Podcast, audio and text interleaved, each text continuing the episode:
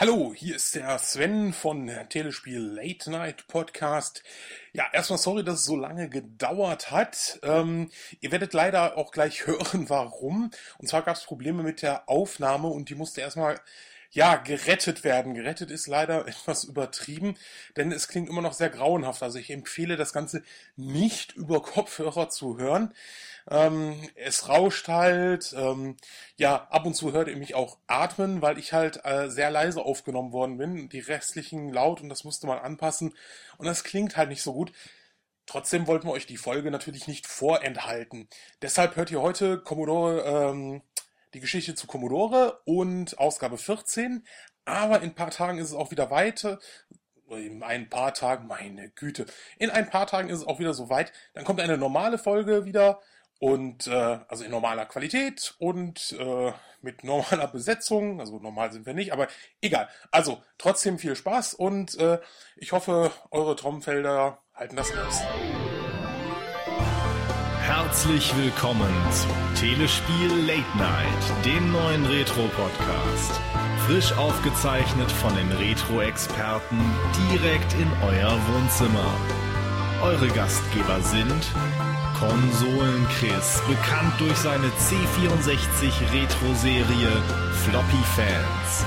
Monty Mole, der extra für uns den C64 abkühlen lässt, an dem er sonst seine Longplays einspielt. Sunny Fox, der Retro-Hunter von Gamers Global. Und Scorpius vom Circuit Board, seines Zeichens Schnippler der Retro-Snippets. Und wer ist heute alles dabei? Ja, und heute sind wir fast alle da. Bis auf Monty haben sich eingefunden der legendäre Sunny Fox. Hallo! Der unvergleichliche Scorpius. Mahlzeit. der bescheidene Scorpius, wollte ich sagen. und unser Gast, Boris Kerzinger. Hallo, guten Abend. Hey! Juhu, wir haben einen, wir haben einen berühmten Autor und Redakteur hier, Leute. Wahnsinn. Jemand, der Ahnung hat. Genau. Einen aus der Szene. Und aus der heimlich eine Wikipedia-Seite aufschlagen muss. Genau. Der hat ein, der hat ein, äh, der hat, er hat einmal ein Buch selbst rausgebracht, also selbst geschrieben. Das, was ist das für eine Einleitung? Er hat einmal ein Buch selbst geschrieben. Also was für Wunder beim Autor. Stammt Aufstieg und Fall eines Computerriesen. Oh, Entschuldigung, Commodore Aufstieg und Fall eines Computerriesen. Ich wollte gerade sagen Se Sega. oh, Entschuldigung. Ja, da war ein wichtiges Wort, was fehlte. Und er hat, nun, ich glaube nicht nur eine Übersetzung, sondern auch eine gewisse Überarbeitung, wenn man das so der Einleitung entnehmen kann äh, übernommen für mhm. das Buch Volkscomputer, was ins Deutsche übersetzt wurde und noch mit vielen coolen Bildern und weiteren Details Bezug auf Europa ergänzt wurde. Und äh, dieses Jahr rauskam 2011? Ja, genau so sieht's aus. Und passend dazu möchten wir uns natürlich auch mit der Geschichte von Commodore beschäftigen. Das liegt natürlich, wenn man einen solchen Experten in der Runde hat, auch so ein bisschen nahe. Ne? Wäre jetzt auch ein bisschen verarscht, wenn wir gesagt hätten, ja, wir machen heute Sega konsequent durch. genau. Und ähm, ich war von dem Buch, ich hatte das Buch auch schon mal in der Sendung erwähnt, wenn ich mich nicht irre. Eigentlich heimlich in die Kategorie mit eingebaut, was hast du neulich gezockt? Gehörte nicht ganz rein, aber ich konnte mich davon nicht lösen, weil ich habe das in einem Rutsch durchgelesen. Nicht so schnell wie Scorp, wie wir jetzt im Vorfeld des Podcasts erfahren haben, der das in einem Tag fast bewältigt hat. Ja, in zwei, in zwei. in zwei. Ja, ich muss mir hier immer die Augen reiben, aber jetzt, ich bereue die Zeit nicht. Erstes auch. Boah, Boris, oh. dein, deine Leitung wieder. ja, ja, ja, Leute, was ist denn hier los? Und aus dem Irak zugeschaltet.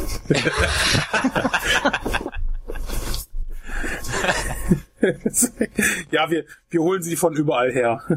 Hast, hast du ein Klinken-Dings äh, oder ist das USB, äh, Boris? Nee, das ist, das ist Klinken. Ja, das klingt echt nach einer dreckigen Klinkenverbindung irgendwie. Dann, dann lutsch mal drüber. Ja, oder nimm das gute alte Silikonspray. Oder Alkohol, womit man die Module säubert. Ich meine, Entschuldigung, du hast nur Disketten, aber. Na, wieso? Vielleicht hat er ja den, den äh, GS gehabt für Module. Ja, ja. Und die 7 drücken muss. Genau. Uh, nein, die legendäre 7 hatte nur, hatte nur der gute Jaguar. Ja, ja, aber man muss beim GS-Spiel doch laut Monty die sieben drücken bei einem Spiel. Und die hatte er nicht. Ja, stimmt. Das GS, das äh, 64 GS. Oh, Na gut, waren wir stehen geblieben, bevor es angefangen Bei- hat zu knacksen? Ähm, bei dem Buch. Also ich, ich habe das auch hier vor mir liegen äh, und ich muss äh, zugeben, ich habe es mir diese Woche bestellt gehabt und äh, habe mir ein paar bunte Bilder angeguckt äh, und auch ein paar Schwarz-Weiß-Fotos äh, und ähm, so ein bisschen gelesen und äh, das äh, war's dann auch. Ähm, ja, Das Thema ist ja, können wir fast sagen, allgemein gut Grafik. Also Commodore ist ja für jeden Zocker eigentlich ein genau. Er hat kommt man so schwer dran vorbei, gerade wenn man, wie wir letztes Mal festgestellt haben, Cinemaware-Fan ist, dann hat man ja vielleicht mit dem sogenannten Amiga vielleicht mal zu tun gehabt. bitte was? Was ist das? ja. Nein, natürlich nicht. Man spielt alles auf dem TurboGrafx 16. Nur das hat Auf jeden Fall. das to the Desert Version. Ja, definitiv. Ja. Genau, und die Anfänge, also ich würde dann mit dem Buch, so wie ich es immer so gerne mache, so schön chronologisch anfangen. Das ist da von, von hinten. Ganz Anfang, anfangen lassen. Das, das ist ja mal was. ja. Gewagt. Und zwar mit etwas, von dem ich nie vorher gehört hatte, bevor ich dieses tolle Buch in die Hand genommen habe, nämlich von Moss Technology und die ganze Geschichte. Ich muss immer fragen, ob ich die Namen richtig ausspreche, weil ich habe immer alles nur gelesen und ihr kennt das, wenn man was liest und englische Namen liest, man spricht sie so aus, wie man meint, so gehört. Ja, Heining Ja. zum Beispiel. Genau. Ja, stimmt Heining. Genau. Bo Boris grätsch einfach rein, wenn, wenn, wenn du irgendwie einen Mist Also, erzählst. der, also heißt Klar. du nicht man Chuck Peddle? Ja, Oder wie So ich es auch gelesen. Chuck Peddle, ne? Der gute Chuck Peddle, der den 6502 Chip entwickelt hat? Oder Mhm. 6502? ja 6502, glaube ich, sagen die meisten, aber das ist ja spitzfindig, sich da irgendwie Ja, ja, ja. wurscht. Ja, ja. Genau, der Erfinder des wundervollen Pad-Computers, den man auch in Star Trek 2 sieht. Das ist eigentlich das erste Mal, dass ich ihn gesehen habe, aber gut. Da ist er dir echt aufgefallen. Da habe ich nämlich Das- das, übersehen. Da ist er mir voll aufgefallen, weil ich guckte so in dieses Zimmer rum, dann sehe ich so einen alten Tastatur. Stimmt. Was ist Ja. denn hier los, Kirk? Also äh, Raumschiff und alles? Weil ich habe nicht gecheckt, dass das eine ähm, Retro-Sammlung ist. Ja, Aber ich muss das echt auch auf diese Szene hin nochmal gucken. Also jetzt, ich hätte es jetzt auch nicht gewusst, dass da ein Pad rumsteht. Das ist total, also das kam mir so äh, out of place vor, das Ding. Also das fiel total auf. Also ich finde so, bei Star Trek ist ja immer toll, so weit in der Zukunft dann Ja, gut. muss- das passte nun überhaupt nicht. Huch. Ja. Gut, Da- äh, da- über die Anfänge, wie sie dann mit extrem viel Mühe diese kleinen Chips zusammengestellt haben und dann diesen Computer schön mit Metallgehäuse und dann mit dem Microsoft Basic. Ich glaube, ich hatte es auch mal erwähnt, sie sind ja die einzigen, die irgendwie es geschafft haben, Bill so ein bisschen über den Tisch zu ziehen. Also Ja. Jack Tramiel, der hat so gesprochen, ja. Ich hoffe mal. Jacques Trammel. Ich habe nämlich nur erst Videos Titles gehört. Und es stand Ja. auch, dass er seinen Namen auch mal umgeändert hat, damit die Amis ihn leichter aussprechen können. Das macht es Ja, nicht der hieß ja ansonsten Tramilski oder irgendwie so, ne? Oder irgendwie ja. sowas. Genau, ja, ein polnischer Name. Ursprünglich. Genau. Und der hat einen tollen Deal gemacht mit äh, Microsoft. Du hast doch dein Basic und du kriegst einmal pauschal statt pro verkaufte Einheit, weil wie oft kann schon ein Commodore-Produkt über den Ladentisch gehen? Ja gut, also wie alt war der, der Gates da? 12? Nee, der war ja, Anfang 20 war 20, ne? Ja, 20 also er, hatte das Studium abgebrochen. Also der hat ja auf Harvard studiert und hat dann abgebrochen, wenn ich mich nicht irre. Also der war schon ein bisschen älter, aber er war wohl, ähm, also er sah schon immer wie zwölf aus. Schon damals. Will und so. Muss man jetzt klar sagen. Also auch in der Doku, wo ich Da gibt's ja diese Fotos, wo er mal äh, irgendwie in der Polizeiwache fotografiert wurde, ne? So mit, äh, mit so einer Nummer vor und so, weil er zu schnell gefahren ist, keine Ahnung. Also, Die, die, die, Amis sind ja rigoros. Zu schnell gefahren man sofort so ein Bild, als wenn du ein Schwerkrimineller bist. Ja. Aber und vor allem, wir müssen uns merken, das ist ein Land, wo man nicht schneller da fahren darf als 65 Meilen, also knapp 110 Kilometer die Stunde. Also zu schnell fahren ist da fast so, wie kannst du es vermeiden? tja. Ja, äh, genau das hatten wir. Den guten Pad, der zusammengewerkelt wurde, aber das ist jetzt, denke ich mal, für Gamer alles nicht so spannend, weil ich wüsste jetzt nicht, dass für ein Pad Spiele rausgekommen sind und wenn, dann wohl nicht allzu spannende textbasierende. Daher, ähm, ja. ja, daher einen kleinen, kleinen Sprung dann zu dem, was dann richtig spannend wird, nämlich den ähm, VIC 20, also den VC20 Volkscomputer, namensgebend für das schöne Buch. Und äh, Ja, da war, das fand ich, das war eine super interessante Stelle auch, weil es im Buch ja heißt, äh, dass er sich vor dem Apple II, ist das richtig groß, äh, über eine Million mal verkauft hat. Ja, genau, soweit die äh, Angaben von Commodore selber. Ne? Klar. Ja. Man, äh, Das, das sind auch nur Angaben von Commodore. Echt lügen die sich ja alle ein in die Tasche, um Gottes Willen. Ja, ja, war, ist das, halt wie, äh, äh, Marketingkrieg. Ne? War das beim Ja. Weg oder war das beim C64? Und ich will nicht vorgreifen, aber wo sie dann nicht wussten, welcher der Millionste ist und einfach ein Gold angepinselt haben. Das war beim C64. Ja. Wenn man das so liest, ja, das ist ja alles immer so auf Interviews basierend, die äh, mit wichtigen Personen geführt wurden und einfach, ja, wir haben dann in den Schrott gegriffen, da haben wir einen rausgenommen, da haben wir Gold gemalt, das war unser Millionster. Da denkst du auch so als Fan, oh, super. Vielen Dank. Ja, nicht besonderen Wert dann. Aber dass sie die Z80 Konkurrenzcomputer als Türstopper benutzt haben, fand ich auch nicht schlecht. Ja, die Sinclairs, ne? Ja, dass man dann gesagt hat, ja, die Kleinen, die waren so tolle Türstopper, also. Ja. Ich brauch mal schnell den einen Chip, hol mir mal den Ja, Türstopper. das- das- das- wir.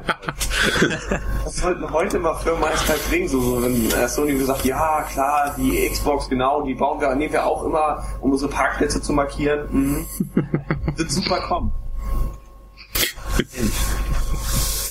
Und ähm, die, und was ich auch noch sehr interessant war, war dem Bereich mit dem ähm, VC20, dass diese ganzen Spieleentwicklungen, also man kennt ja, die dann, einige kamen ja auch später für den Commodore raus, beziehungsweise auch für den Commodore wurden solche entwickelt, dass man sich die Arcade-Klassiker genommen hat und die umentwickelt hat, dass das großenteils in Japan stattfand und auch schon von teilweise von Entwicklern, die dann auch später bei Nintendo landeten. Also dass wir hier auch so einen gewissen Ursprung haben, was das Ganze angeht, japanische Gaming-Industrie. Das ja, war genau, so- super, super Sache, diese äh, Hell Laboratories oder wie man die ausspricht. Also ich kenne sie hauptsächlich durch Kirby und so ein paar andere knuffige, rundgelutschte Spiele. Haben ja im Prinzip auch mit Commodore ihre ersten Erfahrungen gemacht sozusagen. Ne? Ja, nie von gehört. Also mir war, mir war sowieso nicht bewusst, auch nicht, dass der, ich glaube, VC20 zuerst in Japan rauskam und dass Japan überhaupt für Kommunikation so ein Markt war, war mir völlig unbekannt. Also ganz neues Kapitel für mich. Hm, hm. Ja, doch. Naja, gut, ein Ma- Markt, wo sie es halt versucht haben, ne? Ja, es sollte ja das Konzept von, von Tremor sein, von wegen äh, den Krieg zum Feind tragen, ja. also, ja, so sah das Ding genannt. Die haben ja mal, wie spricht man den jetzt aus? Dieser, diese großen Kriegsweisheiten geschrieben hat. Und an dem hat er sich ja so ein bisschen orientiert. Ähm, gesiegt hat er nicht, das wissen wir schon. Ach, jetzt hast du das Ende verraten. In Japan hat er nicht gesiegt. Nein. Das, das, das, und auch wirklich schön bei die Passage, ähm, also die größeren Personen, die interviewt werden, werden ja auch nochmal kurz vorgestellt. Dann wurde auch äh, Robert James vorgestellt, der den SID-Chip designt hat. Und das war wirklich spannend, wie der es erzählt hat. Ja, vorher haben halt nur Techniker die Musik gemacht, was man sich beim Atari 2600 auch schön vorstellen kann. Das sind halt ein paar Töne, die unterschiedlich klingen, aber das ist es halt. Und ähm, der C64 hat ja, kann wirklich das Wahnsinn, was man auch musikalisch aus der Kiste rausholen kann, aber auch weil das Potenzial so gegeben ist. Also, also die, äh, ich habe überhaupt sowieso, als ich das Buch gelesen habe, die ganze Zeit gedacht, eigentlich, also die ganze Zeit mir die Haare gerauft und gedacht, nein, tut es nicht, macht es anders und so weiter, ne? weil man kennt es natürlich anders. Und das war so die Stelle, als er erzählt hatte, dass er den Sid eigentlich gerne 32-stimmig machen wollte, habe ich das richtig verstanden? 32 Stimmig. Und ähm, ja, und überhaupt, also eigentlich haben die ja immer alle erzählt, ja, also eigentlich wollten wir das und das und das, und, aber wir mussten gestern fertig sein. und deswegen kam dann das raus. Ja, gut, und bei einem so erfolgreichen äh, Chip wie dem SID, ähm, wenn man sich überlegt, was da hätte draus werden können, wenn der, dieser Freak, der, der ja wohl offensichtlich war, ähm, einfach mal ähm, losgelassen worden wäre. Das, ähm, ja, das wäre überhaupt sehr interessant, was auch aus dem C64 überhaupt insgesamt und so hätte werden können. Wenn da nicht immer irgendwelche Merkwürdigkeiten und so weiter, äh, Terminsachen, CES muss eingehalten werden und so. Ah, grauenvoll. Also insofern war das Lesen dieses Buches wirklich ähm, auch äh, nervenaufreibend und ähm, emotional sehr aufwühlend. Das, das zog sich auch durch mit dem, äh, Pedal hat er schon angefangen mit, man schlief natürlich im Büro, man hatte da sein Feldbett stehen und Ja, äh, ja. hat dann da wo du auch gedacht hast, wow, ähm, gerade bei Pedal, den können wir jetzt ja schon so ein bisschen abschließen, weil der verlässt das Ganze ja. Fand ich dann auch schön, ja, ich habe einen der wichtigsten Chips aller Zeiten äh, erschaffen, habe meistens im Büro geschlafen. Schade, dass ich mir nichts habe patentieren lassen und kein bisschen reich geworden bin. Autsch. Tja. das, weißt du, man liest ja sowas mit und man fiebert ja mit dem, der erzählt mit. Ne? Man erlebt die Geschichte so ein bisschen aus seiner Sicht und dann zu wissen, ah, okay, du hast doch dieses Kreditkartensystem dir damals in den 60ern ausgedacht. ja, nichts patentieren lassen, wirklich gut. Klar, Kreditkarten haben es ja doch irgendwie so ein bisschen durchgesetzt. Das, aber das, das, das zieht von dem Pedal oder was? Ähm, also er hat tatsächlich an so einem System gearbeitet, aber hat ähm, so. das dann verworfen, statt dann zu sagen, hey, ich habe das selbst erfunden, ich habe das Patent, das hätte ja gereicht. Ja. Dann hätte er äh, fortwährend verdient, aber er hat wohl gedacht, elektronisch bezahlen in den 60ern, technische Spielerei hat keine Relevanz. Mhm. Ja, so kann es kommen. Und beim äh, was Boris, du knackst wieder. Ja. Echt. Du hörst das selber gar nicht. Ich, ich höre es nicht, sonst würde ich es ja Wenn du uns hier abstellen. voll knackst. Nein, da höre ich das nicht. Ja, wir warten einen kleinen Moment. Wir haben die Zeit, wir können es uns voll leisten. Hast du wieder raus und reingesteckt? Die nächste CES lässt auch noch auf sich warten. Ja, das Mikro muss morgen fertig sein.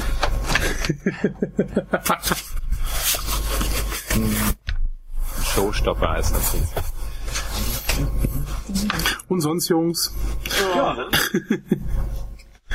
Schon ein schönes Wochenende noch genossen. Ja, auf jeden Fall, war cool. Tolles Wetter und so. Ja. Ich habe gelesen. du hast eingesperrt in ein Zimmer. Äh, wir wollen doch los. Nein, ich lese. Ja. Das geht nicht. Ich bin ja schon so blutig vom Blättern. Ja.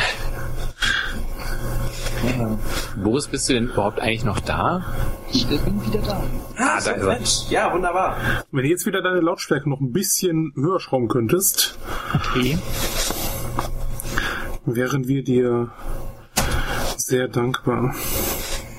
Genau, ich äh, Boris, hörst du mich wieder, ne? Yep. Tipptopp. Ähm, ich hatte noch eine Stelle, die wollte ich auch unbedingt raussuchen. Ich habe sie nicht mehr gefunden, weil ich nicht mehr wusste, wo das stand. Und zwar eine ganz tolle, wo äh, Scorp das gerade so schön angestellt hat, mit Stellen, wo man sich an den Kopf fest. Ja, das war, ich weiß nicht, ob es Russell war, aber einer der Entwickler, der dann noch irgendwas eingebaut hat. Ich hatte das nicht ganz ver verstanden, eine Leiterbahn quasi. Ja, die, oh, das war furchtbar, ja, genau, habe ich auch gedacht. Die, die, den Floppy ist ja, der Floppy ist ja, wenn man jetzt die Urausstattung hat, ne? Also jetzt nicht äh, mit hier hinten drin Modul und bla bla und schneller, dann mhm. die Urfassung wirklich langsam. Das ist ja halt so, auch im Vergleich durchaus langsam. Und er geschrieben, mhm. ja, ich wollte so eine Leiterbahn einbauen, dann wäre das Ding, was meint er, irgendwie 25-fach schneller gewesen. Aber dann schicke ich das rüber in die Entwicklung und dann haben sie es weggemacht, weil sie nicht wussten, wofür die ursprünglich sein sollte. Wow. Hm. ähm, und dann auch den Satz darunter, der so schön war. Und äh, Millionen von Gamer mussten deshalb so und so viel länger auf eine Ladezeit warten. Das hat Millionen von Stunden gekostet. ja. Das, ja. das, war, das war hart ein hartes Kapitel. Ist, ist, ist denn wohl, ist denn jetzt wohl diese, diese Verbindung mit so einem Turbo-Lade-Cartridge-Ding dann trotzdem wieder schneller? Weil ich meine, Software kann die Hardware fehlende wirklich äh, ersetzen oder äh, wäre das sonst noch schneller gewesen als mit so einem Turbo-Action-Replay oder so? Hat hier irgendjemand Ahnung? Boris, weißt du da irgendwas? Da bin ich jetzt auch nicht so viel. Also hardwaremäßig wird da ja nix äh, nee, nicht, nee, bewerkstelligt, genau. was, äh, ne? klar, muss ja softwareseitig funktionieren. Genau. Tja, also deutlich schneller sind die ja auf alle Fälle, ne? Wenn man da so ein, so ein ja. Final Cartridge oder so hat, das ist ja genau. schon ja, sehr krass. Aber ähm, ja, hätte mich ja echt mal interessiert. Aber eben, ne? Haare rauf, keine Ahnung, weiß man nicht. ja, das ist, also das war so eine der Stellen. Also die Ladezeit ist ja nun mal wirklich einer der Killerkriterien. Also in den USA ist das Ding ja schon immer verpönt, wenn man irgendwie Videogame-Nerd sieht und so und er stellt ein C64-Spiel vor, macht er auch noch selten. Er immer gleich, ah, der C64 läuft eh nur, wenn er, wenn er Lust drauf hat und bei den Ladezeiten, das schneide ich mal lieber. Also immer dieses Verächtliche aus Zeiten der USA. Und ja, wegen, das Ding braucht ja so lange. Ja, aber damals war man ja schon mit so einer Floppy, auch wenn die langsam war, der King, weil die Alternative war halt die Datasette und die ja nun... Also, von, von Gut und Böse. Das ging ja Und wenn es dann geladen hat, dann war es abgestürzt. Also, nee. Oder du musstest die Datasette nachjustieren. Ja, ja, genau. Kassette Wobei, ist vom Kumpel, ja, nee, erstmal auf, auf seine Frequenz einstellen oder was. War ja sowohl weg und, und als auch C64 durchaus hinten den Modulschacht ich meine, ich habe die nie für was anderes als Final Cartridge oder so genutzt, aber es gab da ja für Spiele und das war, glaube ich, auch in England lange Zeit verbreiteter als äh, der Floppy. Es kommen sogar heute noch Spiele dafür raus. Im Modulform? Ja. Das glaube ich, Prince of Persia ist gerade neu raus. Nee, aber das ist nur fürs Easy Flash rausgekommen. Also das heißt, da muss das Modul. Aber Edge Grinder. Aber was? Edge Grinder. Ah, okay. Sagt mir jetzt nichts, aber gut, ist ein neues Modul. Aha. Sven, das ist, wir übersetzen, so wie in den alten Zeiten, weißt du, der Randschnitter. ja, genau. Rutscher. Ich das. Rutscher. Rutscher. das muss ich mir jetzt so.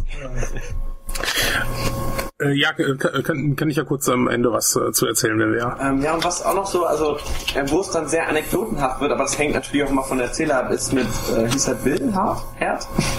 Ja, Bill, genau, mit einem L wohlgemerkt. Ne? Ganz genau. Ah, ja. Und das war ja nun so ein, ähm, also das hat man auch an, ich denke mal nicht, dass es an der vorbildlichen Übersetzung des Herr Ketzinger gelegen hat, sondern ich denke, geschrieben und gesprochen haben. Ähm, äh, der war ja nun etwas leicht von seinem Stil her. Also mit seinen Geschichten wie, ja, Commodore ist eine Philosophie und wenn eine Tür zu war, hat man halt die Wand eingehauen, um sie durchzugreifen und dann die Tür aufzumachen. Und ähm, also der war ja ein sehr, sehr rabiater Typ und hatte auch irgendwie immer nur häufig auch sehr Negatives über Kollegen zu sagen. Also wenn man zum Beispiel derjenige, der den Commodore 128 mitentwickelt hat oder entwickelt hat. Genau, genau. Oh, ja, das, das, äh, also zum Beispiel auch Jay Miner, der kommt ja gleich noch, alle reden in höchsten Tönen von ihm, was hat, äh, hat über ihn zu sagen, ja, sein Hund roch irgendwie eklig. Das ist so, nur mal so ein Gefühl kriegen, was das für eine, was für eine Type das war. Also, ähm, während die anderen auch immer von einem Entwicklungsbüro schreiben und sich möglichst auch als große Entwickler darstellen, sagt er halt, die meiste Zeit habe ich in der Bar verbracht, direkt nebenan und beschreibt dann in aller Ruhe diese Bar was für ihn wahrscheinlich ein wichtigerer Teil seiner Arbeit war. Also das war ein ganz verrückter Kerl. ja, er hieß ja auch das Tier, ne? Also äh, das ja, spricht ja wohl für sich. Ne? Genau. ja, ja auch, auch wenn man seine Erscheinung sieht, das ist ja glücklicherweise sind hier Bilder drin und er war ja wohl auch sehr, naja, man hat sich nicht viel gewaschen. Er war sehr danach. er hat sich wirklich nicht viel gewaschen. Er war ja dafür, dass man Duschen dort einführt, weil die meisten ja da übernachtet haben wegen, na, wir hatten das ja schon, ja. morgen muss alles fertig sein, am besten gestern. Und äh, deswegen haben wir Tage und Nächte durchgearbeitet und äh, er war ein Held der Vogelwäsche, wie er es selber sagt. Schön am genau. Waschbecken. Ja. Aber das sind so diese Sachen von äh, Commodore, die man so nirgendwo erfährt. Das hört man nicht in Werbespots, das liegt in den Artikeln. Das ist so die, der Teil der Geschichte, der einem nicht erzählt wird. Ja, äh, Boris, äh, wie sieht das eigentlich aus? Also jetzt äh, wahrscheinlich weniger zu dem Buch, aber auch zu deinem vorherigen Buch. Hattest du da mit, mit irgendwelchen ja, ehemaligen Mitarbeitern auch mal so Kontakt? Also so persönlich, so in echt? Oder wenigstens. Persönlich in echt, ja, äh, telefonisch hatte ich zu einigen. Äh, allerdings erst echt? nach der Veröffentlichung meines äh, Buchs. Ja. Oh, so. Oder wie. Äh... Nein, nein, nicht negativ, sondern dann hat sich erst die Gelegenheit ergeben. Also ähm, währenddessen habe ich es zwar versucht, aber man, da habe ich natürlich meistens nach irgendwelchen äh, Amerikanern und Engländern gesucht. Komischerweise bin ich nicht auf den Gedanken gekommen, zuerst mal in Deutschland zu gucken. Und die waren ein bisschen komplizierter zu erreichen. Und dann nach und nach habe ja, ich hier. Das nennt sich Zeitverschiebung. Du hast wahrscheinlich immer nachts um drei bei denen angerufen. Da ist keiner rangegangen. So war's, ja. Ja. Ja, wen hast du denn da so er, erwischt? Oder wer hat dich denn da erwischt oder was? Also ähm, den einzigen, den ich aus äh, von den USA per E-Mail erreicht habe, das war damals der ähm, Jim Butterfield. Der mit Oh, deine Leitung. Boris. Alter, Boris, du bist, du bist wieder in ähm, ähm Sonnen Sonnenleuchten. Ja. Auf der Rückseite des Mondes. In zwölf Stunden geht's an dieser Stelle weiter, liebe Hörer. Ähm, Astronaut Boris Ketzinger ist gerade auf der Wir anderen spielen Mondseite. an dieser Stelle einen kurzen Werbespot ein. Verlassen hoffentlich. Ah. Ja, er hört uns ja noch. Also, also Butler, Butler hattest du äh, am äh, Telefon oder so? Butterfield? Butterfield, nicht, nicht kein Butler. Oder vielleicht ist er jetzt so reich, dass er einen Butler hat, der Butterfield. Ja. Butterfield, richtig. Genau, der gute Herr Butterfield. Man kennt Wer war das jetzt? Der ist mir jetzt gerade kein Begriff. Der war, äh, glaube ich, gar nicht offiziell bei Commodore, hat aber viel äh, geschrieben und ist auch zu Rate gezogen worden von äh, Commodore, vor allem in Kanada, mhm. äh, weil er wohl eine Menge Erfahrung auf dem Bereich hatte und da wohl auch äh, doziert hat in äh, Toronto irgendwo. Er war auch Mitglied dieser Toronto Pet User Group, die es wohl heute noch gibt. Und ähm, darüber bin ich auch überhaupt erst auf ihn gekommen. Mhm. Was hat er zu erzählen gehabt? was hat er zu erzählen gehabt? Ja, ich wollte ja. ihn kontaktieren. Und zwar ging es da um diese ähm, Commodore CPM2-Serie. Also diese, mhm. man kennt es in diesen rundlicheren Gehäuse, diese Dinger, die sich nicht durchgesetzt haben und von denen es nur noch ein paar Vorserienmodelle gibt. Und die finde ich ja echt total hübsch. Die sind wirklich schön, schön also gemacht, ja, genau. Ja, also die machen mich total an. Das sieht so nach Mondbasis Alpha 1 aus. ja, so futuristisch aus Sicht der frühen 80er. Genau. Ja, ja, ja, total gut. Ja, aha. Genau. Das war quasi so sein Bereich? Das war einer seiner Bereiche. Also er hat ja insgesamt mit Programmierung viel zu tun gehabt.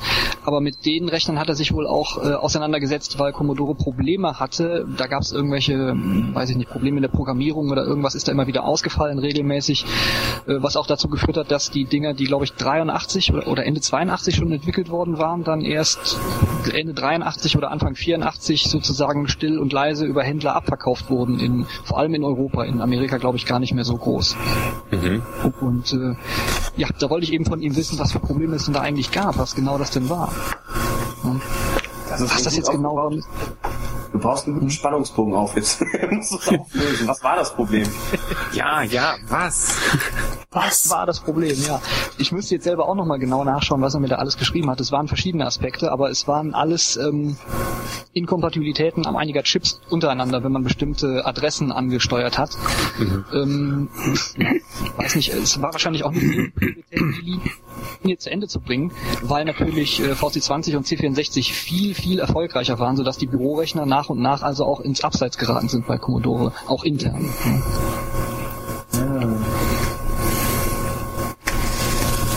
Oh. Gut, und den guten Jack hattest du aber nicht zufälligerweise mal. Nein, nee. Telefon. Das so. äh, wäre natürlich eine Nummer gewesen. Nee, den ja. habe ich. Äh, ja, das das wäre reizvoll. Vor allem würde ich gerne wissen, ob er, das ist jetzt nicht äh, Commodore direkt, aber er hat ja Atari, ist ja danach zu Atari rübergeschlichen. Und ähm, da hätte mich persönlich interessiert, ob auch von diesen ähm, Atari-Games, ja, von dem es doch diesen Preis gab, diese Krone und das Schwert und vielleicht wisst ihr, wovon ich rede? Nee, gar nicht. Ach so, diese Atari 2600 äh, Serie. Ja, diese Games, wo man dann eine original echte Goldkrone gewinnen konnte mit Diamanten und ein Schwert. Das und, war ja vor seiner Zeit, oder? Äh, ja, äh, das war direkt kurz vor seiner Zeit. Der erste Contest wurde noch der Preis vergeben. Ja, jetzt bist du gerade weggefallen. Weil dann, ja, das hat er wegen, ähm, Ja, so alles. Boris. Boris.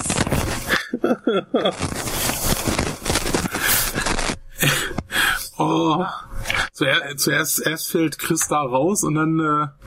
Äh, äh, ich bin da, ich bin da. Ja, ja, also. Aber du warst gerade kurz zu ab. nicht mehr. Ja, ja, das hat mich auch nicht mehr gelassen.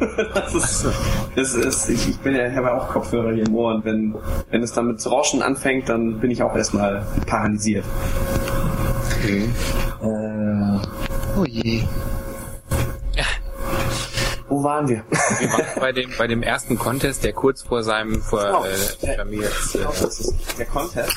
Hey, wir können ja, wir können ja ein kleines Gewinnspiel rausmachen. Wir verlosen einmal so ein Volkscomputerbuch, wenn uns die Hörer sagen, wie oft Boris ins Headset rausziehen muss, wie oft immer gemacht hat in der Sendung. Ähm, auf jeden Fall diesen Contest hat man dann bei der, ähm, als der Videospiel-Crash war quasi äh, gecancelt logischerweise, weil es war ein bisschen teuer, die Krone und das Ganze dann zu versteigern, auch den Contest auszurichten natürlich. Und äh, es heißt, es heißt tatsächlich, dass Tremble, nachdem er dann Atari übernommen hat mit der Leitung, sich das Schwert oder die Krone oder das Zepter, also das, was noch übrig war, diese anderen beiden Sachen einfach eingesackt hat. Ja. Ja, das halt bei ihm quasi im Wohnzimmer liegt. Ja, also das offizielle Schwert, wo noch verwirrt ist. Boris. Ähm, nur mal eine ganz kurze Frage. Du hast nicht zufällig noch ein zweites Mikro liegen, oder? Boris? Ich versuche mal so. Hört man mich denn so auch? Ja, ein bisschen dumpf, aber immerhin. Äh, rauschfrei auch.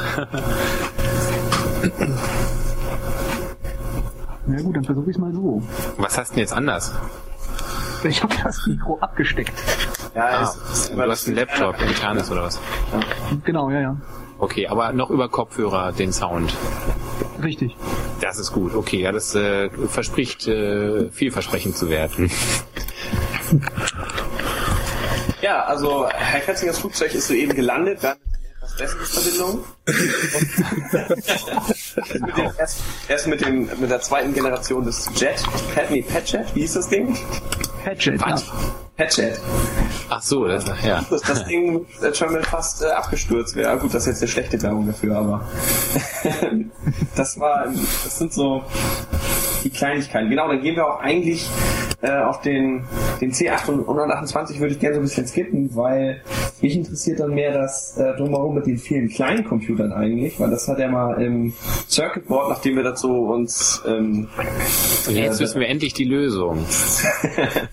Im Bereich, äh, ich muss nochmal aufholen, im Bereich äh, die Gewinner der Videospielgeschichte hatten wir am Rande dann, glaube ich, so war es, ne? Hatten wir am Rande dann auch äh, den C16 und den wie ist der kleine? Plus 4 und Plus 4. Genau, genau, der Plus 4, der ein Billigcomputer werden sollte, aber dann doch teuer irgendwie verkauft wurde. Und äh, was war der große Streit? Ist der C16 nun Nachfolger vom äh, VC20 oder äh, vom C64? Ja, und nichts davon ist wahr. Wie ich immer gesagt habe.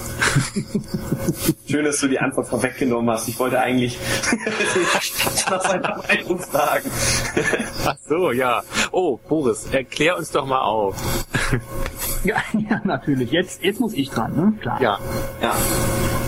Eieiei. Also das, äh, diese 264er Serie richtete sich ja an semi-professionelle Anwender, wie das so schön hieß. Und was man sich genau darunter vorgestellt hat, wer weiß es, auf jeden Fall Leute, die dort doch ein bisschen mehr mit dem Computer machen wollen als nur spielen. Ähm, ursprünglich war der 116er ja das eigentliche Konzept, auf das es hinauslaufen sollte, also zumindest in Tremels Vorstellung und äh, sollte damit im Prinzip diese Sinclair-Computer, die in den USA ja von, glaube ich, Timex vertrieben wurden und in Europa ja auch recht erfolgreich waren, sollten die also verdrängen, also in einer Preisspanne von so um die 100 Dollar. Und ähm, die anderen, also dieser Plus 4, Ohr, ne? der, der Tramiel. Ja, das halt hat den irgendwie gewurmt, ne? dass da irgendwo in England einer sitzt, der einen 100-Dollar-Computer oder 100 was auch immer Computer äh, anbieten kann. Das fand ich immer ganz erstaunlich, wenn ich das gelesen habe. Ähm, dass der einen super erfolgreichen C64 auf dem Markt hat und gerade alles abräumt und da ist irgend so ein Popel-Computer und der will den unbedingt noch irgendwas draufsetzen, das dem Paroli bietet. Das ist doch irre. Ja, so, so war er. Er hat halt äh, über den Preis nur gedacht und. Äh, ja, total krass. Ja, genau, aber gut. Also er wollte dem, dem Sinclair Paroli bieten. Völlig verrückt.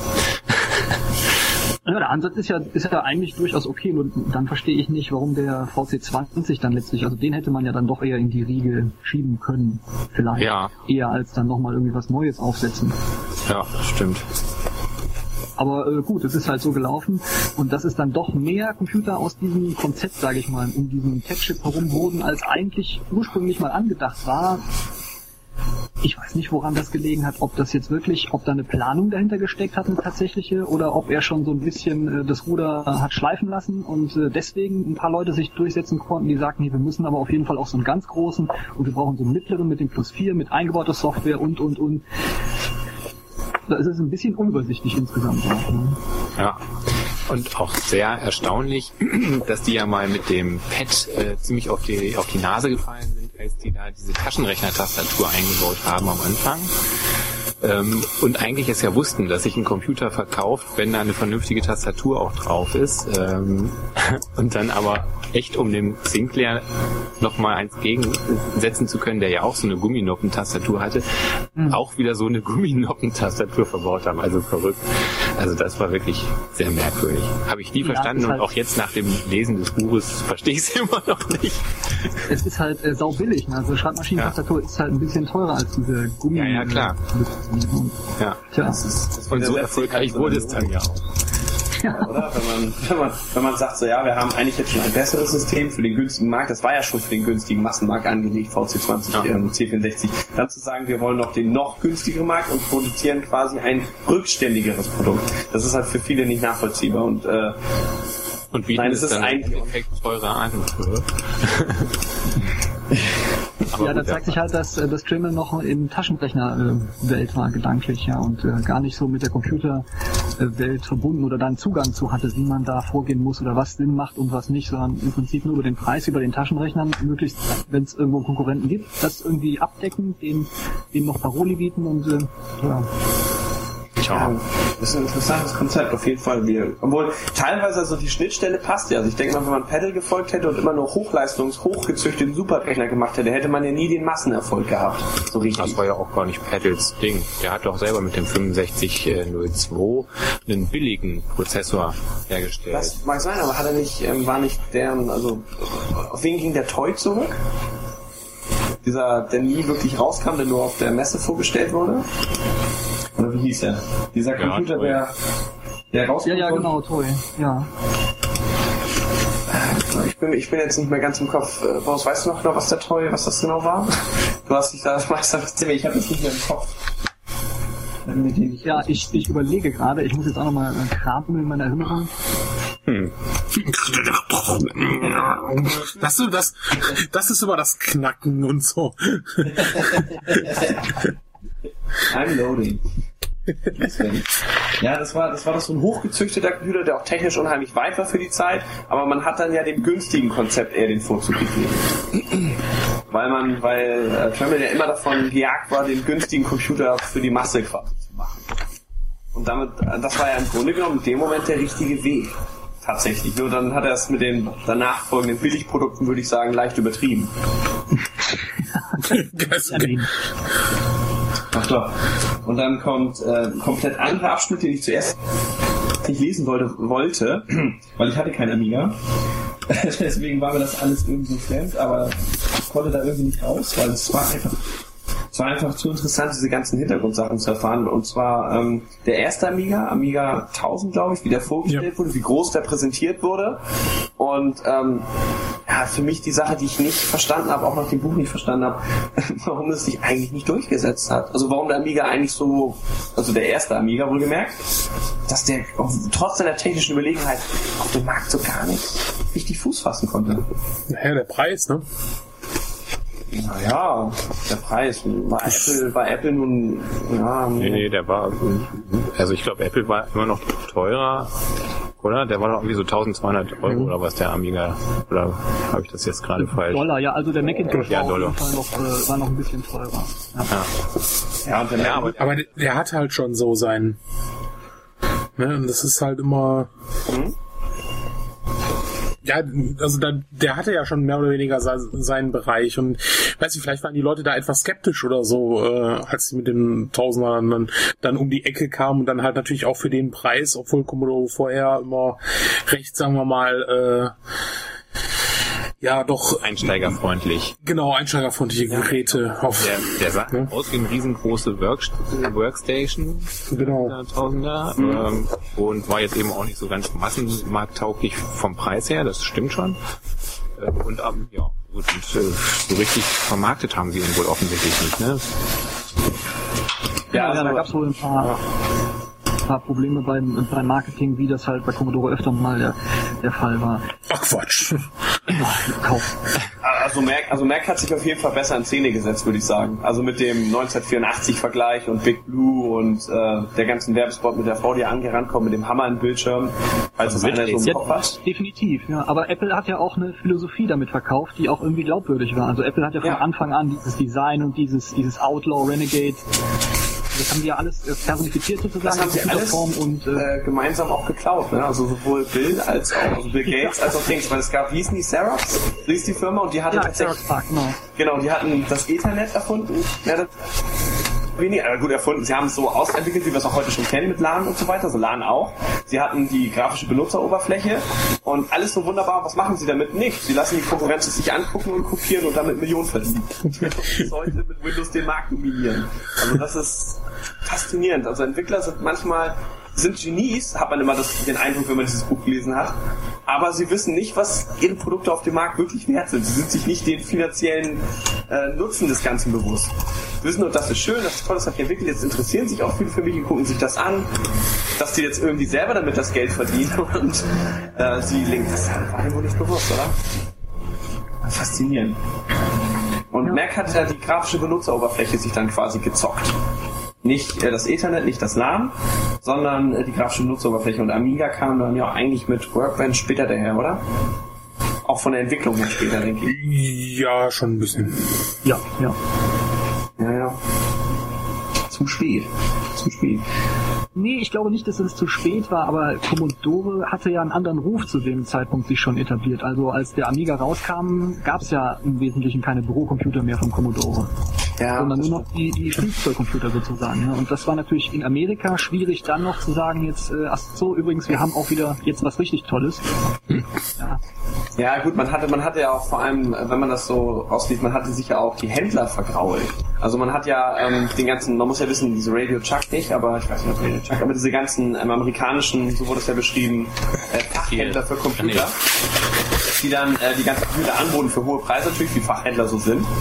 Und äh, Travel dann sagt so, hey, Walmart sind ja nicht Kmart, also diese ganzen äh, Discounter und alles. Ihr nimmt das für wenig und könnt dann den Preis noch weiter drücken und in Massen das Ganze bei uns abkaufen und äh, im Grunde genommen den Fachhandel so hat links liegen lassen, weil die können natürlich nicht mehr sagen, hey, ich habe das Ding hier für 500 Dollar, ach echt? K-Markt für äh, 90 gesehen. Also dann hat den Fachhandel damit ja so ziemlich ähm, ja. wiederholt. ich wollte eigentlich sagen, vor Schiebern getreten.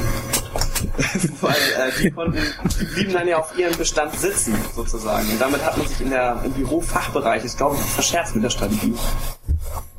So meine genau, so das war natürlich auch ein wichtiger Ja, ja, genau, das war, das war ein wichtiger Punkt. Ja. In Deutschland war das nicht so extrem, weil hier die Dinger zwar auch äh, relativ, also nicht nur über Computerfachläden abverkauft wurden, aber eben die CBM-Serie doch nur noch ein ganzes Stück weitergelaufen ist. Also eigentlich bis 84, glaube ich, ist das letzte Modell äh, erschienen, dieser großen äh, Bürocomputer.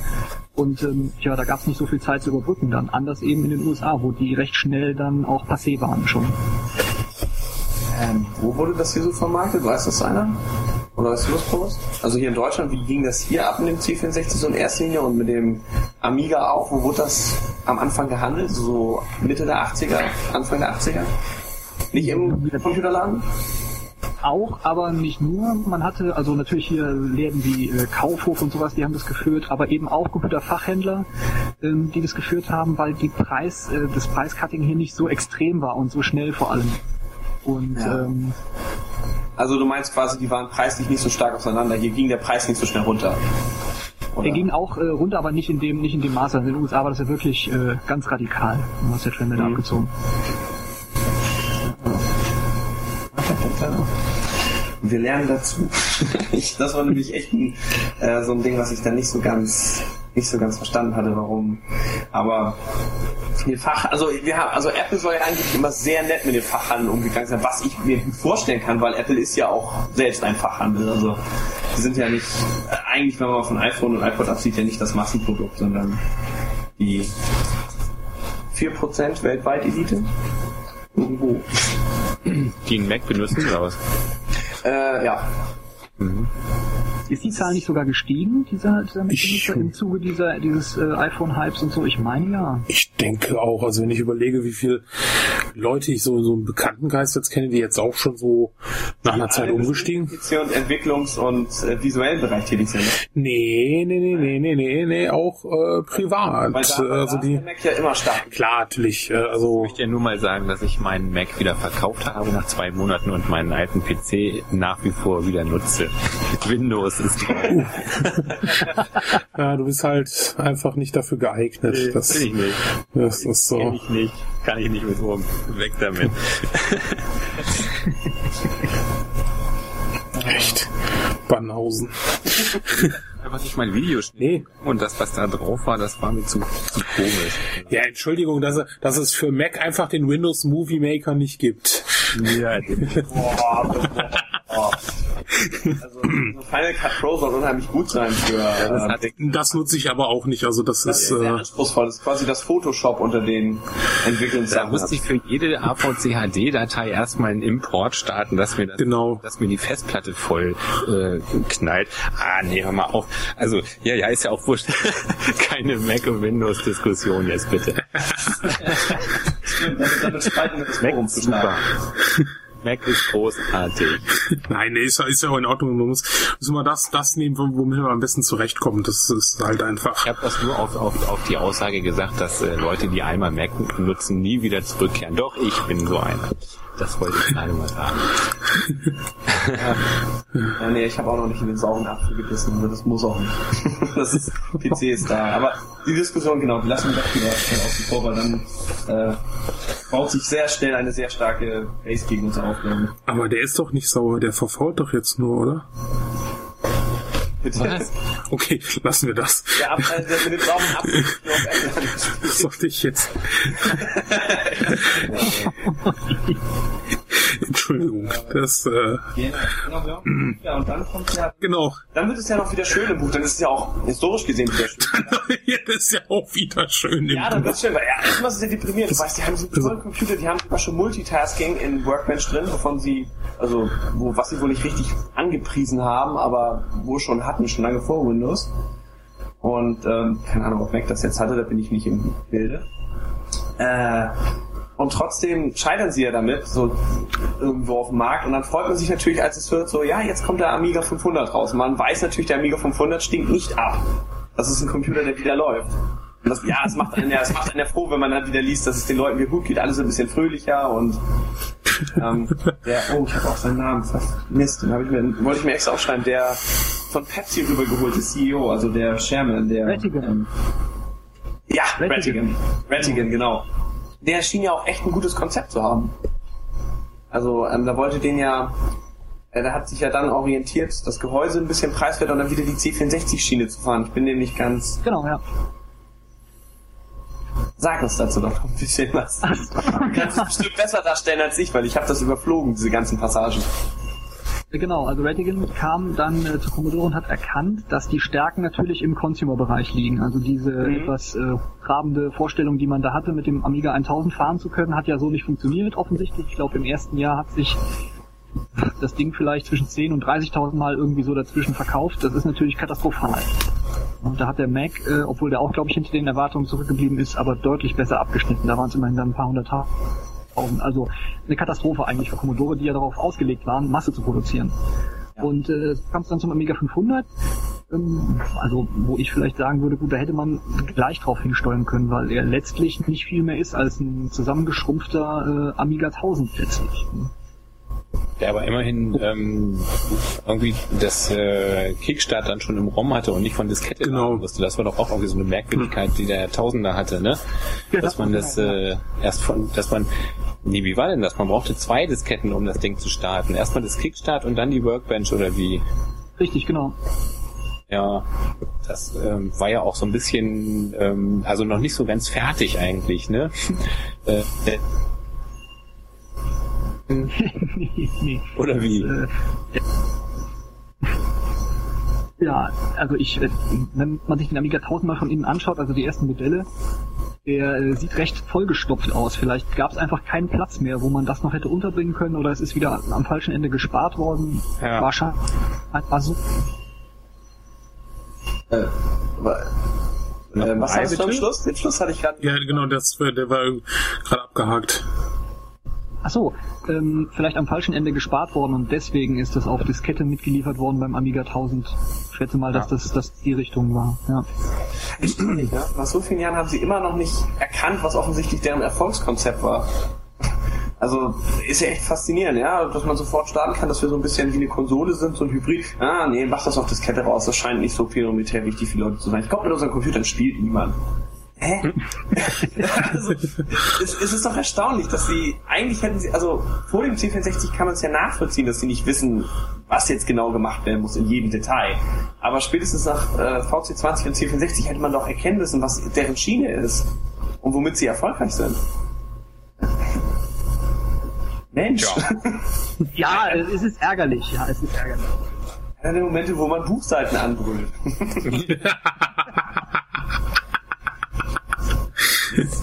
es ist ja auch schön, das Buch hat ja auch viel Humor. Also es wird ja auch immer wieder geschrieben, äh, Commodores Fluch der Sechste, Commodores Fluch der Fünfte.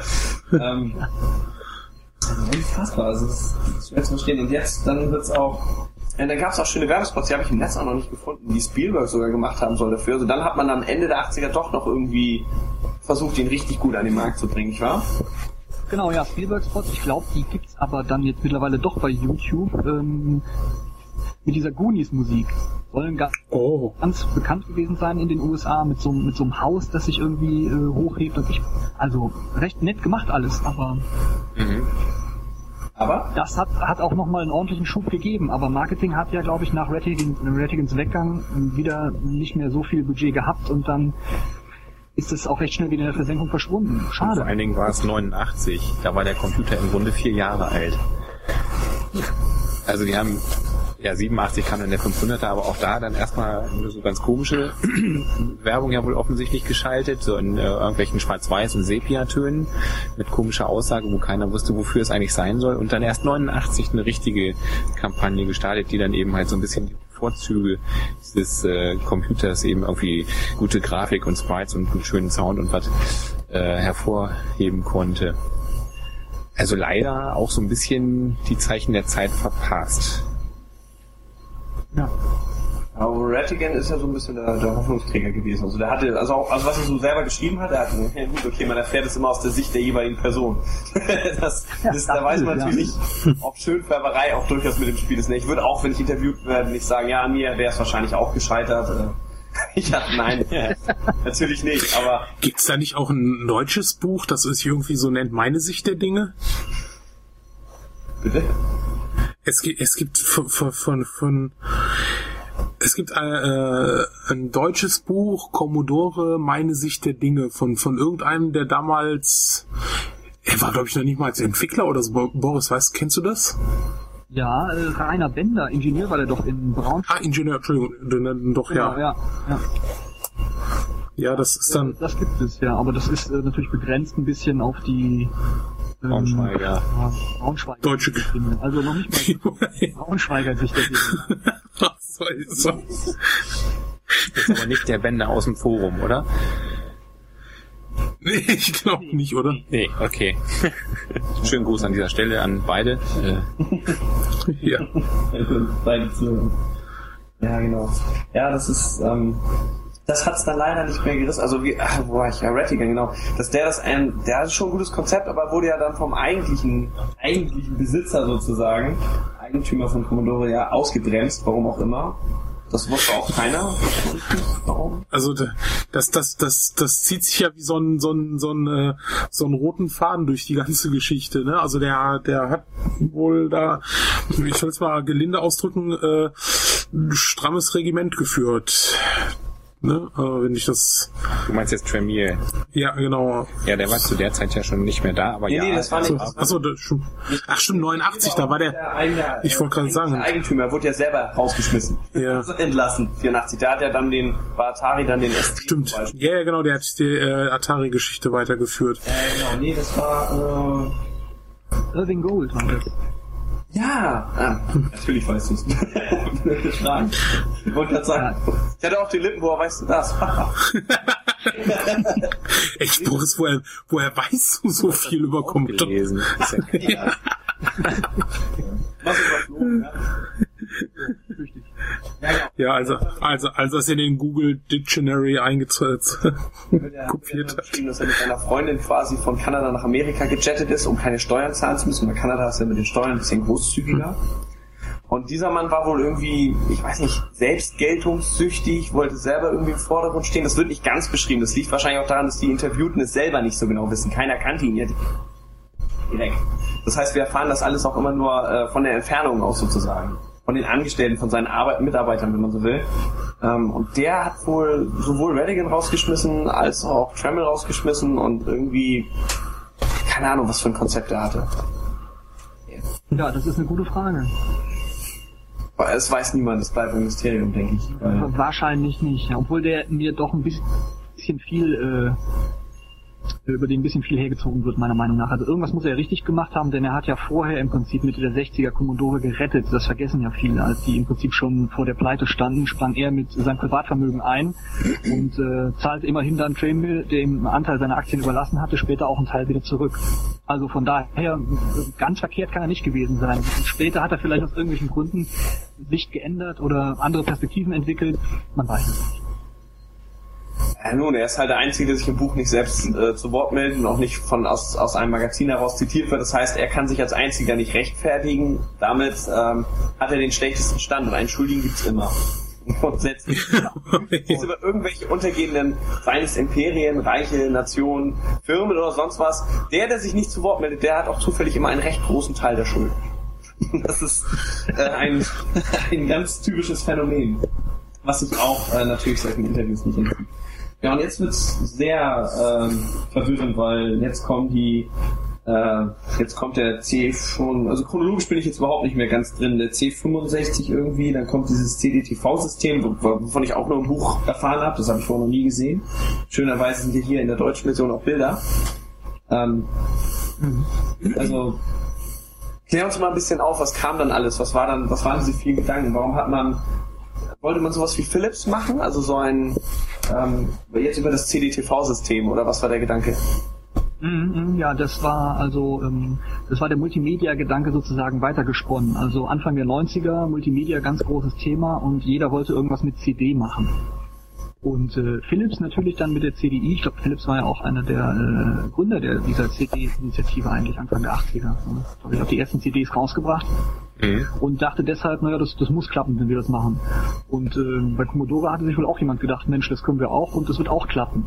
Und erst im Netz habe ich irgendwo gesehen, dass Tandy wohl auch so ein System rausgebracht hat. Also ich will gar nicht wissen, wer nicht alles gedacht hat, Mensch, jetzt Multimedia, wir machen jetzt so ein CD-System äh, und versuchen damit den Markt aufzuräumen.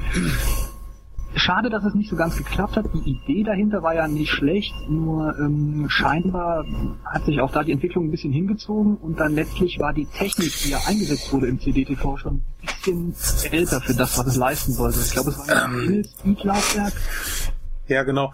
Also was was natürlich auch damit äh, reinkam, äh, kam, war, dass äh, die Entwickler ja nicht mal annähernd Erfahrung mit dieser Technologie hatten. Also ich habe da äh, letztens noch einen Artikel gelesen, wo sich halt äh, ähm, Entwickler äh, damals äh, zu, äh, zu, äh, zu der Einführung des CDTVs ähm, gefragt wurden, was sie davon halten. Und da war zum Beispiel Peter Monile, der sagte, also äh, äh, witzigerweise die Aussage, dass er der CD nicht so viel äh, keine rosige Zukunft äh, voraussagt, aber sagt er auch für uns Entwickler, meint er, ist das unheimlich schwierig, weil wir jetzt auf einmal so eine Datenmenge haben, also ein Bild, das wir machen müssen und zwar das, das braucht viel, viel mehr Personal, viel mehr Arbeit und äh, ne, damit das, das stellt uns vor Problemen.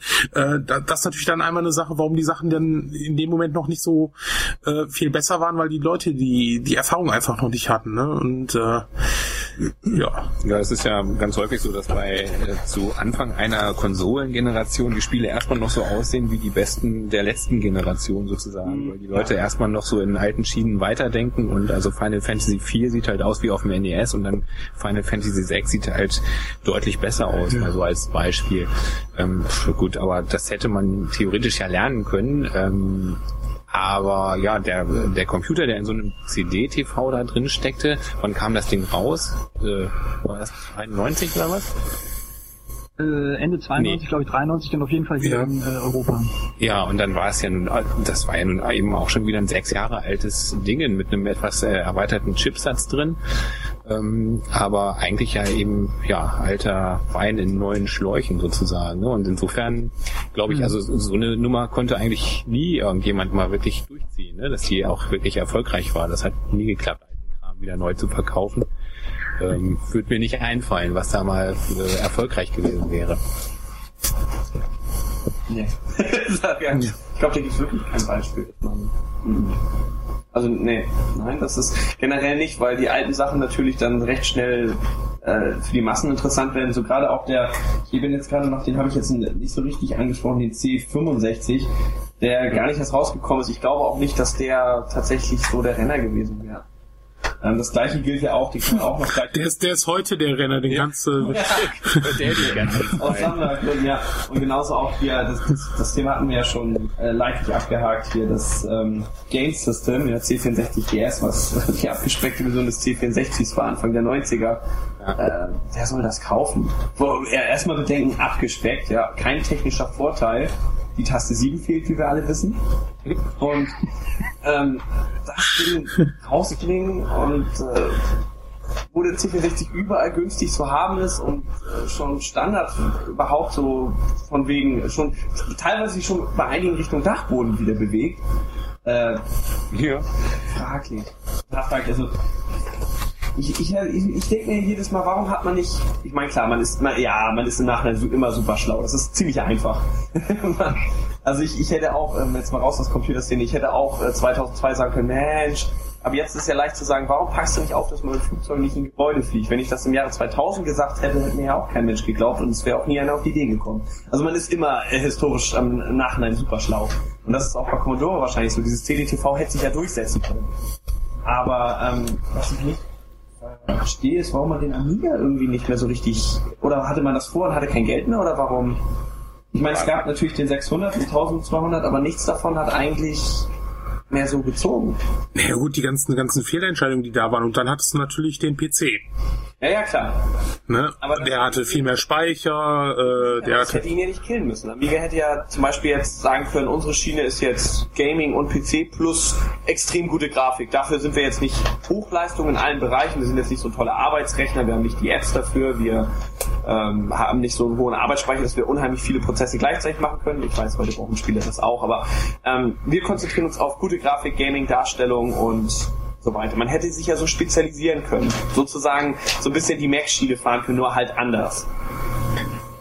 Das wäre ja durchaus eine Überlegung wert gewesen und auch gar nicht so abwegig, ja, da man ja mit dem, so. mit dem Amiga 500 ja das auch schon so in die Richtung gedacht hat, aber irgendwie stattdessen, nein, wir bringen das CD-Dring raus und wir bringen den C64 nochmal raus und verrückt. Warum? Das ist so schwer nachvollziehbar für jemanden, der, kein, der nicht eingeweiht ist und nicht dabei war. Nee, gut, okay, ähm, also der, der C65 ist ja nun mal wirklich was, wo sie dann gesagt haben, okay, das hat keinen Spec. Mhm, ja. äh, ne, ne, deshalb gibt's ja auch nur die, die paar hundert Prototypen, die jetzt irgendwie für 20.000 Dollar bei eBay weggehen. Mhm. Das für ein nicht funktionierendes System. Ähm, Aber der A600 kam ja wohl raus. Und der A600... Ähm, ja gut, da, ich weiß nicht, der 1200. Da gab's aber beim A600er gab's aber auch Probleme, äh, da waren einige Spiele nicht kompatibel zu. Mhm. Ähm, ich denke mal auch, dass der einfach, äh, der Preisvorteil war wohl auch nicht so hoch. Und ähm, ja, da war einfach das Interesse nicht mehr. Der 1200er war natürlich nochmal so ein, so ein ja, letztes Auf, Aufgebären, war natürlich ein klasse Gerät. Ähm, ja, der hatte schon seine Daseinsberechtigung. Ne? Mhm. Aber Boris, was war? Fehlte das Geld? Waren Sie dann völlig Konkurs oder warum? Konnte, hatte man nicht mehr die Kraft, den 1200 noch rauszubringen, so richtig? Ja, der war ja, da war es wirklich schon knapp. Ähm, man hatte ja den 600er und den 1200er dann draußen. Allerdings vom 1200er, weil er ein bisschen teurer war in der Herstellung, ähm, mhm. nicht so viele rausgebracht wie vom 600er. Nur leider lief der 600er halt gar nicht so, während die Nachfrage beim 1200er doch ein bisschen höher war. Das heißt, man hätte sich den 600er im Prinzip schenken können, mehr oder weniger. Mhm. Das hat die Geldsituation dann noch ein bisschen mehr verknappt. Und ähm, ja, dann war es ja auch ziemlich schnell danach auch ganz dunkel. Äh, man hat ja auch noch, ich weiß jetzt, das ist jetzt zeitlich schwer zu sagen, kam es nun danach? Weil dann ist ja noch das, das gute äh, CD32 da. Auch noch. Also, während man eine 600 produziert hat, den 1200, der vielleicht es sogar richtig gebracht hätte, das kann man natürlich machen, das ist immer so ein If-Sentence, was wäre wenn, aber äh, das ist die Option, dann noch die ganzen anderen Sachen, CD-TV und dann halt äh, noch das 32, äh, das CD32. Äh, äh, warum? das ist die erste Frage, die man sich stellt, warum? Warum ja. ist doof ist das Ding eigentlich nicht. Ähm, das äh, finde ich, äh, glaube ich. Äh, nur das gab halt überhaupt keine Software dafür, keine vernünftige. Es gab also, nur alte Amiga-Umsetzungen, oder? Ich meine, dem Dings rauszitieren, hier steht ja ähm, tastaturlose Amiga 1200. Ja, also ja, ist ja eigentlich ja, klar. der, schlecht. Hm. Mit CD-Unterstützung, eigentlich AGAs Chipset 93, keine schlechte Konsole, aber ähm, es gab halt nur alte Amiga-Sachen, die halt ein paar Megabyte groß waren und die CD nicht ausgefüllt haben. Ähm, das ist dann eben nicht so richtig gut, schätze ich mal. Das ja, wäre das eigentlich noch ganz gut gelaufen wahrscheinlich, wenn, aber dann war wirklich kein Geld mehr da. Ich glaube, es sind ja einige auch in den Philippinen dann geblieben, weil Commodore kein Geld mehr hatte, die rüberzuholen und es sind, sind am Zoll in den USA hängen geblieben, ganze, ganze Paletten, weil das, es war einfach kein Geld mehr da und äh, ja, dann war es auch wirklich vorbei. Also das Ding vielleicht ein Jahr früher, wahrscheinlich nicht die Firma gerettet, aber es wären sicherlich dann noch ein paar mehr von verkauft worden und sicher jetzt auch noch ein paar interessante Spiele gegeben dafür. Was ich ja so faszinierend finde am Amiga, also heute macht man sich ja über die, die Apple-Jünger lustig, ne? Also die iPhone, iMac, die sich da äh, zwei Tage anstellen, äh, um halt äh, als erster das Gerät in der Hand zu halten und äh, wie sie wie sie ihr System dann immer verteidigen und ähm, also äh, leicht übertriebenes äh, Stockholm-Syndrom oder so. Aber äh, äh, gerade ja äh, äh, gerade gerade die die Am, äh, Amiga-Gemeinde damals. Warte, stopp, war das nicht das, wo man entführt wird? Ja, ja, wo man eigentlich so so man, ja genau man man man, äh, man man redet was was schön halt, ne? Also diese, ah, ja. ne? also ähm, das Euphemismus-Syndrom. Ja, oder sowas. Also jedenfalls, ähm, äh, waren ja die Amiga-Nutzer, äh, also viele, ich kannte das auch noch bis bis so so 99 noch Leute, die mir gesagt haben, ja, nee, der Amiga kommt ja jetzt wieder zurück und äh, äh, da wir da gegen die neue Technologie wird der PC keine Chance haben und ich mir nur gedacht habe, Jung, ich mag den Amiga, ich, echt, aber wach mal auf. ne? Also das das äh, das das spiegelte sich damals allein äh, schon so auch so äh, Mitte der 90er, wo, wo jeder schon wusste, okay, das Ding ist weg. Äh, klar, natürlich so eine, so eine Zeitschrift wie die Amiga Games oder der Amiga Joker, die mussten natürlich noch das positiv reden, aber, aber was die dann für einen Mist geschrieben haben, war schon echt, äh, echt krass und äh, wie gesagt, also das, das fand ich schon so faszinierend, wie, wie, wie lange die Leute immer noch der Meinung waren, okay, da kommt noch was, da hat mal wieder jemand Commodore gekauft. Ne, ähm, ich, ich, äh, ne, also. Ist mir aber irgendwie vorbeigegangen, diese. Echt? Nee, boah. Der König und, äh, Bewegung, keine Ahnung, kenne ich nicht. Nee, also das, das kenn ich. Ich war noch äh, 98 noch auf so, eine, so, so einer so einer Amiga, na, Messe würde ich jetzt nicht sagen, aber so, schon so so kleine äh, kleine Messeraum und äh, wo also auch noch Entwickler da waren, die ein neues Spiel präsentiert haben, so ein kleines Intro und die die Masse dann begeistert war. Ähm, ne, und äh, also da war auch, wie gesagt, und dann, ja, wirklich diese, diese Überzeugung, ja, da ist jetzt irgendwo in den USA einer, der bringt alles zurück und dann ist wieder so wie früher und der Amiga toll und der PC kann gar nichts. Also das fand ich sehr faszinierend. Auf jeden Fall, vor allem diese, solche, ich sag mal vorsichtig, Wahnvorstellungen werden ja immer stärker, gerade wenn die Situation so aussichtslos wird. Ich denke, so ab 95 mit Windows 95 war eigentlich ziemlich klar, dass der PC dominieren wird, für die nächsten Jahre zumindest erstmal. Und ähm, mit Internet und so weiter. Und äh, gerade wenn sowas absolut chancenlos lief, dann werden solche Sachen, glaube ich, immer am meisten aufgebaut. ähm, das hätte das ja immer noch das Liga hätte auch den Markt am Ende sogar noch dominieren können, wenn man es immer weiterdenken will. Nur äh, die neue Commodore-Firma hatten wir auch schon mal angesprochen, überzeugt mich kein bisschen. Ich glaube nicht, dass da noch was kommt. Würde ich komplett ausschließen.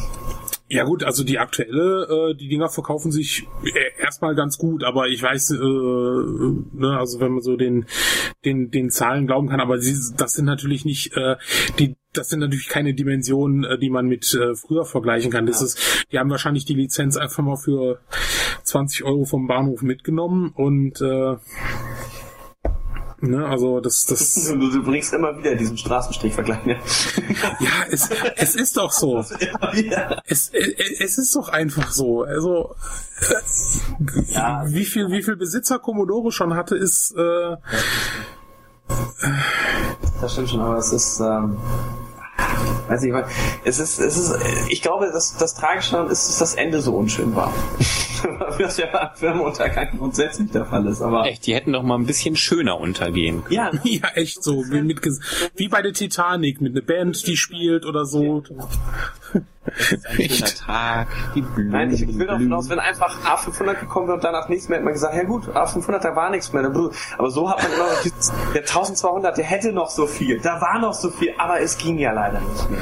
Naja gut, der A500 war ja der, der noch... Ja, ja, der war noch, der war noch sehr genug verrückt. Ja. Hm, kam halt noch was, was hätte auch noch interessant sein können, aber es ging leider nicht mehr. Okay, Boris, sag doch mal, du als äh, äh, jemand, der jetzt so viel über Commodore weiß, wie hättest du Commodore gerettet? Ei, ei, ei, das ist. Fiese Fragen. Herzlichen Dank dafür. Ja. Ähm, wann hätte ich denn einsteigen sollen? Du hättest die ganze Kohle genommen und dich damit auf den Caymans verpisst. Also, genau. du sitzt gerade äh, beim Chinesen mit äh, Chuck Peddle so und ihr tüftelt gerade den, ja natürlich, aber einmal auf Null. Ah nee, lass, lass ihn ab Ende der 80er da sein, wo es, oder Anfang der 90er, wo es gerade schlecht wird. Das Geld ist noch da, aber sie wissen jetzt nicht, sie haben gerade gesagt, einer kommt an, hey, wie wär's mit CDTV, einer kommt an mit, hey, CD32 und hey. Also mich hätte interessiert, wie die Geschichte von Commodore weitergegangen wäre, wenn Tramiel nicht rausgeschmissen worden wäre. Das fände ich ganz interessant. Das ist wirklich eine interessante Frage, ja. Gute Frage auch. Man weiß es nicht. Ja, nö, klar, aber ähm, also lenk nicht ab. ich glaube, die, die Trammel-Frage ist nicht. Nee, ist es auch schwierig. ist einfach zu weit zurück. Da musst du zu viele Sachen dir komplett neu überlegen. Bei der ja, Anfang ja. der 90er ist ja direkt vor dem Untergang. Also es war noch Geld da und man musste jetzt auf ein Pferd setzen. Auf welches hätte man setzen können, um über die 90er rüberzukommen, quasi. Mhm. Das ist ja eigentlich die äh, schwere Frage, die wir an Boris Damit hätte man die Firma ja retten können, wenn man dann den Durchblick gehabt hätte in dem Moment. Ja, aber die Frage ist auch, wie lange? Also hätte man jetzt zum Beispiel nur auf den Consumer-Bereich gesetzt, hätte man dann irgendwie später mit der 90er, also mal genommen, der A1200 wäre früher gekommen, hätte sich etabliert, hätte sich auch noch verkauft. Hätte das wirklich was verändert oder hätte das letztlich nur das Ende aufgeschoben? Weil ähm, zum Beispiel die Chipfertigung, die Commodore ja mit MOS Technology hatte, ist ja nicht wirklich weiterentwickelt worden. Viele Chips, die auch für den 1200er, wurden ja schon zugekauft. Das heißt, ähm, es war auch schon da zu dem Zeitpunkt nicht mehr so einfach für Commodore. Oder wenn man jetzt nur auf diese High-Class Amigas gesetzt hätte, äh, um irgendwelche Nischenbereiche in der Videobearbeitung auszufüllen, weiß ich nicht, dann hätte es wahrscheinlich auch kein Geld mehr für Entwicklung gegeben. Also es ist eine ganz schwierige Frage, was man hätte machen können, damit es noch gerettet wird, der Laden. Wahrscheinlich hätte man es noch ein paar Jahre aufschieben können, aber irgendwie hat ja sowas gefehlt, wie eine Vision oder irgendwie so ein Konzept, wo man sagen würde, Mensch, das ist jetzt Commodore. Da war der Amiga wirklich das Einzige und selbst da gab es ja dann so viele unterschiedliche Varianten, dass man jetzt gar nicht sagen konnte, ja gut, ich habe jetzt hier den und den Amiga, ist der überhaupt mit dem kompatibel und so weiter. Katastrophe eigentlich. Also das hätte eigentlich nie passieren dürfen. Ja, der PC ähm, war wahrscheinlich so als, als Massending auch nicht mehr aufzuhalten. Von, nee, die wurden ja immer günstiger. Ähm, waren nicht nur, nur im Büro zu treffen, anzutreffen, sondern eben halt dann auch zu Hause und an Schulen und so. Ähm, schwierig, ne? Wahrscheinlich. Ja, hat auch, hat auch die Probleme mitgenommen mit nur einem System. Gen Wisst ihr noch, ich habe ein tolles Spiel, oh, das möchte ich, oh, das läuft auf meinem Rechner. Ja. Das ist ja für, das hat, also es war ja noch lange ein Problem, ja. Das tolles Spiel hattest äh, auf Diskette für ein äh, 386 und du haust es in ein C64 und denkst, oh, es war auf einer großen Diskette, aber es hat nichts gebracht. es lief trotzdem nicht und ähm, es war doch irgendwie toll, wenn man dann irgendwie, ich habe da was auf CD und hey, bei mir läuft das auch, hey, wir haben ja alle einen PC. Uh. das, das hat ja, diese Standard haben ja schon einiges vereinfacht und ähm, Amiga wäre da ja immer gegen angeschwommen sozusagen. Genau wie Apple, also es, mhm. es ja. gab schon irgendwie einen Weg, ne? aber ähm, gut einen schwierigen. Einen zu steinigen für Commodore offensichtlich. Ja. Und was sagt, es hätte, es hätte nicht geklappt, es hätte nur alles aufgeschoben. Der Untergang wäre gekommen. Ja, es, es weiß ja genau. Ich meine, Apple ging es ja Ende der 90er auch nicht mehr so gut, bis, ja. äh, bis Jobs kam und noch ein paar Impulse gegeben hat. Also wer weiß, umgekehrte Frage, wer weiß, wie es mit Apple weitergegangen wäre, wenn Steve Jobs nicht zurückgekehrt wäre. Man weiß es einfach nicht. Gott, dann hätten wir heute Commodore-iPhones. Das wäre, das wäre witzig. C-Phones. genau, das ist. Wenn man dann noch die Befehle am besten noch eingeben müsste. Ich rufe dich kurz an. Note, Tüdelchen, Telefon. Komm mal ein. Komm mal.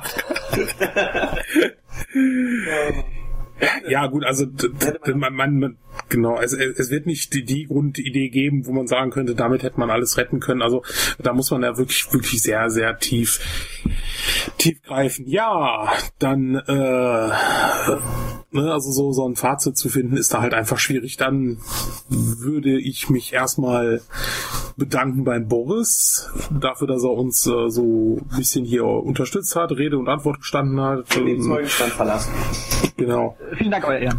Ja, äh, äh, darf man weitere Bücher von dir erwarten? Über Atari vielleicht. Ausgerechnet Atari. ja, hätte ich jetzt ist, ist da schon was geplant? Schreibst du schon? Es wird sicherlich noch was kommen. Ich will aber keine Zeiträume oder nähere Daten äh, nennen dazu. Aber vielleicht ein Thema, worum es geht. Nö. Oh. Also es bleibt, es bleibt im, im Computer- und Videospielbereich im weitesten Sinne. Ja, okay, gut. Nicht über Marmelade, das hätte ich jetzt ansonsten noch vorgeschlagen.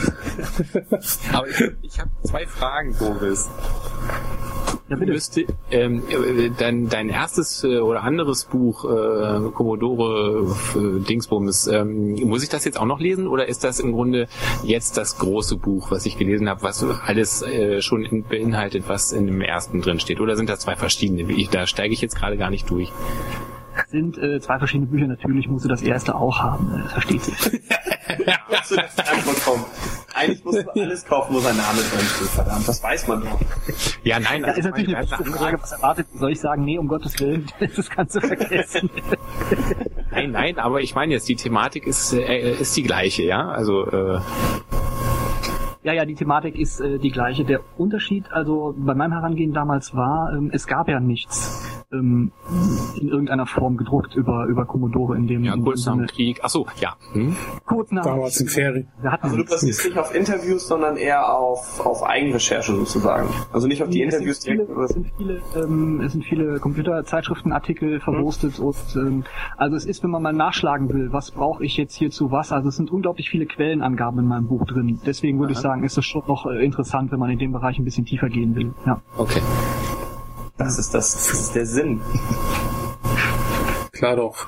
Ähm, ja, was habt ihr denn so gespielt in den letzten 14 Tagen, Chris? Erzähl doch mal. Äh, in den letzten 14 Tagen ähm, ist nicht so richtig Hammer Retro, die Gilde 2, wobei die Gilde und Fogger sind schon Retro, aber ja, äh, ja muss ja nicht Retro sein, also du musst ja nicht immer nur Retro-Kram ja, sagen. Ich Gefühl, wenn es nicht Retro ist, muss ich mich entschuldigen. Ja, tut mir echt leid, Leute. Ich habe die 66 jetzt gerade äh, nicht eingeschaltet gehabt. das äh, würde man ja so erwarten. Nee, das, genau, das habe ich gezockt. Jetzt warte ich noch auf Castlevania 4 für Super Nintendo, das ist leider immer noch nicht da. Weil das wollte ich mal, ähm, wollte ich mal durchgezockt haben, so richtig komplett. Ich hatte das immer nur bei Freunden angezockt. Ich hatte es selber nicht. Ein Hammerspiel. Meiner Meinung nach eines der besten ja. zusammen mit Symphony of the Night. Äh, genau. Und ja, ansonsten weniger gespielt, weniger gespielt. Morgen ist nochmal Civilization dran, weil ich will ja, so ein kleines Let's Play-Ding, aber weil Reviews sind sehr aufwendig und ein Spiel wie Gilde habe ich mir gedacht, ist in einem Review nicht zu bearbeiten. das ist zu viel. Ich brauche 10 Minuten für Ghostbusters für ein C64.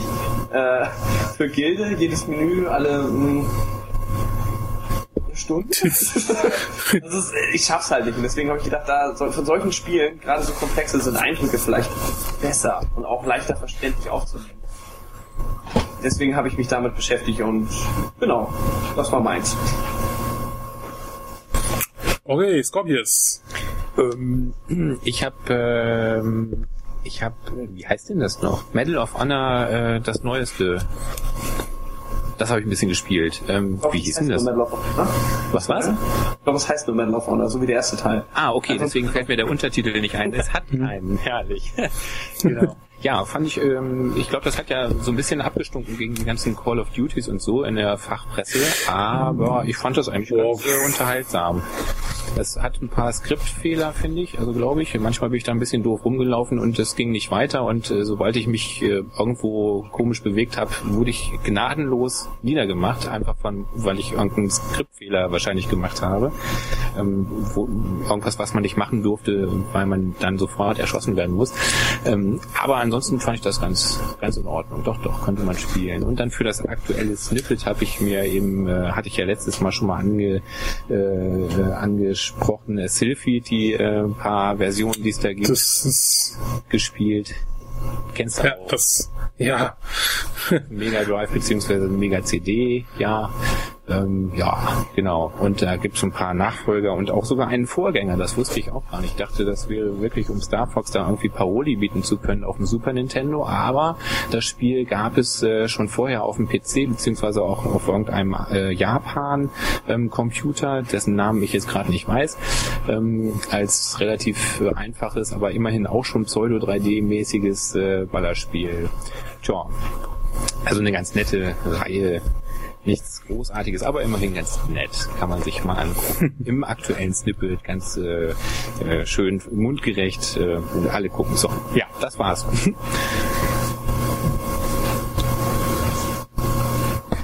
Okay. Na, wir sollten auch den Gast fragen, was er gespielt hat. Ja, unbedingt.